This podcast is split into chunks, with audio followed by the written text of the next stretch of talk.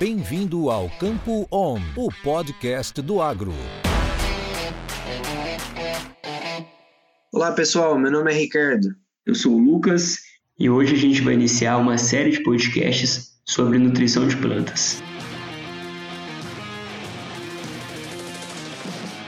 A nutrição de plantas é um assunto que desperta bastante interesse, porque é o conhecimento base para garantirmos patamares de produtividade cada vez maiores.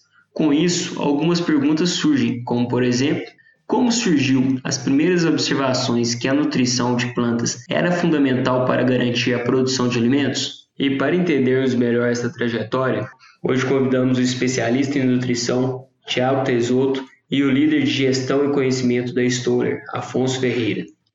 É isso aí, Lucas. As plantas elas sempre constituíram a base né, da alimentação, dos remédios, do vestuário e da moradia.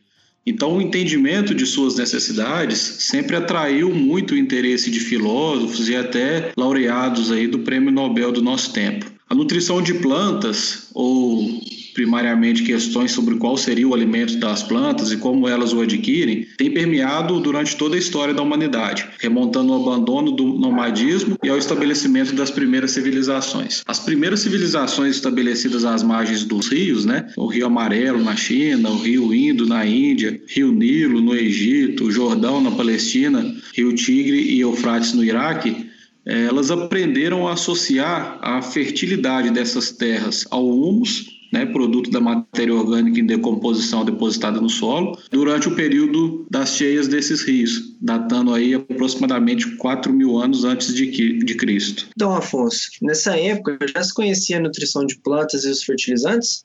Então, um dos primeiros filósofos a caminhar pela nutrição das plantas foi Demócrito, por volta ali de 400 antes de Cristo. Ele era um filósofo grego que cunhou a palavra átomo para descrever a menor parte da matéria. E a fala dele era a seguinte, né? Ele falava que a terra-mãe, quando fertilizada pela chuva, dá vida às plantas, que alimentam homens e animais. Mas aquilo que veio da terra, a ela deve retornar, assim como o que veio do ar, ao ar voltará. Pois a morte não destrói a matéria, mas somente quebra a união de seus elementos, os quais voltam a se recombinar em outras formas.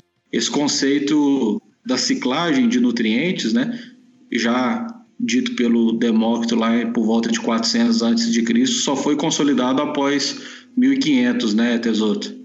Exato. É, vale lembrar que, apesar dessa descrição de Demócrito, que o átomo seria a menor parte da matéria, a primeira teoria amplamente difundida sobre nutrição de plantas não tratava da matéria, mas sim da existência de uma força vital presente no humus, que era depositado pelos rios ao longo das margens, a qual seria transferida à planta, também conhecida como teoria do humus. Esse vínculo místico da antiguidade é, perdurou durante todo o período medieval por ser filosoficamente alinhado à doutrina vitalista que fundamentava a estrutura hegemônica do poder do clero e da aristocracia feudal na época medieval. Legal, Tesoto. Hoje vemos que essa teoria dos humus não é mais válida. Como foi essa transição para a teoria que temos para a nutrição mineral de plantas? Então, foi somente por volta de 1650, com a transição do mundo medieval para o mundo mecanicista. É, naquele tempo, Jean-Baptiste Van Helmont conduziu o primeiro experimento quantitativo em nutrição de plantas e durante cinco anos acompanhou o crescimento de um salgueiro plantado em um grande vaso, medindo sempre o peso do vaso, da terra, da muda, é, trazendo aí um, um input sobre o incremento de massa da planta à água de irrigação. Porém, Van Helmont também era defensor da teoria vital, que é a teoria do humus, o que de certa forma explica os problemas de seu desenho experimental, que não previa a necessidade de anotações ou mesmo estimativas do peso da água adicionada. Décadas depois, John Woodard verificou que a água contendo partículas de solo ou detritos orgânicos era mais eficiente em promover o crescimento vegetal do que a água da chuva, concluindo assim que a água era responsável por carrear os elementos do solo para a planta. E aí sim ele concluiu que a matéria terrestre entra na planta com a água através de poros na raiz. Vale lembrar também que, apesar desses esforços de compreender como as plantas se alimentavam, foi somente no século XVIII, após a institucionalização da ciência e a ampla difusão do método científico cartesiano, que na verdade consistia em isolar os fatores para entender o todo, é que os cientistas desenvolveram experimentos criteriosamente controlados e passaram a elucidar o papel central dos minerais, da água, dos gases e da luz no crescimento vegetal. Foi a partir dessa época que o processo da fotossíntese começou a ser desvendado com os trabalhos do Joseph Priestley, do Jan Ingerus e de Jean Senneber, os quais em conjunto demonstraram que na dependência da luz, os tecidos verdes das plantas incorporam gás carbônico e produzem um outro gás, o oxigênio. Nesse processo, eles demonstram o papel da luz, do gás carbônico e a produção de oxigênio. Mas está faltando a água nesse processo, não é mesmo, Tesoto? Exato, Ricardo. É, Nicolas Theodor Saussure, que incluiu a água no processo, fazendo uso da lei da conservação das massas, que depois ficou mundialmente conhecida como a lei de Lavoisier.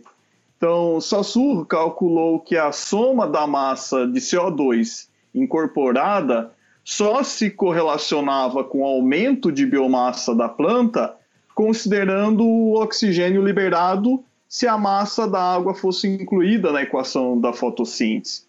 Ele também publica em 1804 um tratado sobre a química do desenvolvimento das plantas, que além do, de aspectos relacionados à fixação de carbono, ele preconizava que determinados minerais encontrados na cinza das plantas seriam elementos essenciais e não ingredientes acidentais absorvidos da solução do solo, ainda que detectados em quantidades muito diminutas.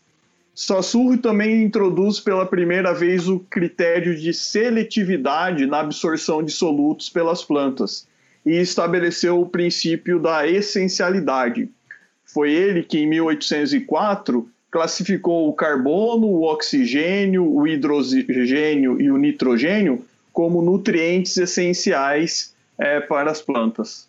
É isso aí, Tesouro. É importante lembrar também que, em paralelo a isso, Jean-Baptiste Bonsingal também estimou os primeiros balanços de nutrientes para sistemas agrícolas, fornecendo a primeira evidência né, de fixação do nitrogênio em plantas leguminosas.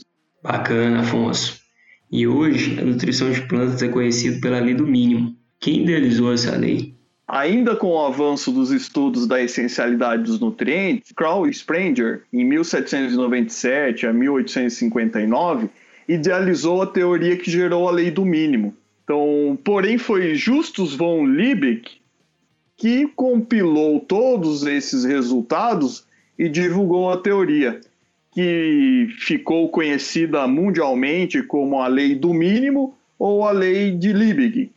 Aqui, portanto, é necessário retratar e dar os créditos também a, a Carl Sprenger, ou seja, deveria ser conhecida como a lei do mínimo ou a lei de Sprenger-Liebig. É importante lembrar também que outra contribuição importante de Sprenger-Liebig foi acabar com a teoria do humus, né? Então estabelecer as bases para a teoria moderna da nutrição mineral de plantas.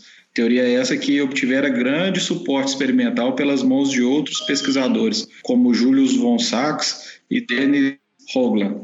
Iniciaram os primeiros estudos em solução nutritiva composta que permitiu as primeiras comprovações de essencialidade de certos nutrientes.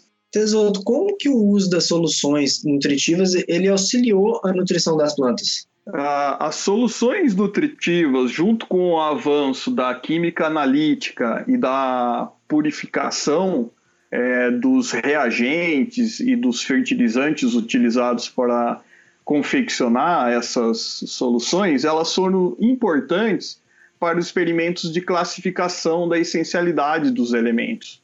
Então, com o avanço nos estudos, houve a necessidade de definir critérios para classificar um elemento como nutriente.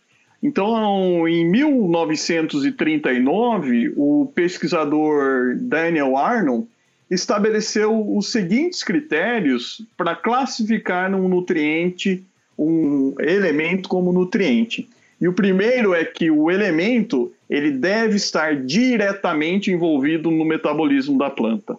O segundo é que a função do elemento na planta ela não pode ser substituída por outro elemento. E por fim, o terceiro critério é que o elemento é considerado essencial quando a sua deficiência impede a planta de completar o ciclo de vida. Com o estabelecimento desses critérios, foi possível classificar o manganês em 1922, o boro em 1923, zinco em 1926, o cobre em 1931, molibdênio em 1938 e, por fim, o níquel em 1987, como elementos essenciais ou nutrientes para as plantas.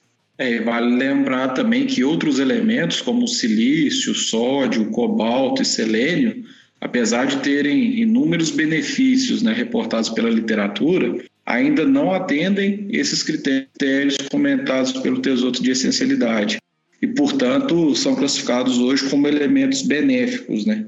Bacana, Afonso. E hoje, para onde caminham os avanços da nutrição de plantas, Tesouro? Exato. A história da nutrição de plantas, ela vem desde antes de Cristo e atualmente a pesquisa e o desenvolvimento no campo da nutrição mineral de plantas é uma área de domínio essencialmente multidisciplinar, em contínua expansão que extrapola as áreas da química do solo e da fisiologia vegetal. Então, atualmente, busca-se compreender a interação complexa entre os nutrientes e sua disponibilidade através da ionômica. É, outra área é como as plantas se desenvolvem por meio da modulação nutricional e como as respostas das plantas ao estresse múltiplos de nutrientes não podem ser previstas a partir da resposta ao estresse individual. Isso significa que uma planta sob estresse de manganês e zinco não é, não se explica ela simplesmente pela deficiência de manganês ou pela deficiência de zinco. Esses nutrientes, eles interagem e eu tenho um outro tipo de estresse na planta. Isso tem se avançado muito nos estudos de nutrição mineral. Ainda somado a isso, a necessidade de desenvolver, por meio de inteligência artificial, ferramentas para avaliar o estado nutricional das culturas, para um manejo sustentável da fertilidade. Então, como pode observar, Lucas, há muito ainda que construir na história da nutrição de plantas. É, com certeza. Nessa nossa conversa ficou bastante claro quanto a nutrição de plantas evoluiu no decorrer da história. Né? Porém, pensando nos grandes desafios da agricultura, essa evolução precisa ser constante. Né? E nós precisamos cada vez mais olhar para a planta, para as suas necessidades e entender como podemos, da melhor forma possível, contribuir para os avanços em produtividade e em rentabilidade das principais culturas. Obrigado, Tiago, Afonso e Lucas, pelo bate-papo esclarecedor que tivemos hoje sobre este tema de grande importância e que vem crescendo cada vez mais. Eu agradeço a todos e deixo o recado que em breve teremos novos podcasts. Muito obrigado e até a próxima. Isso é conhecimento. Isso é Stoller.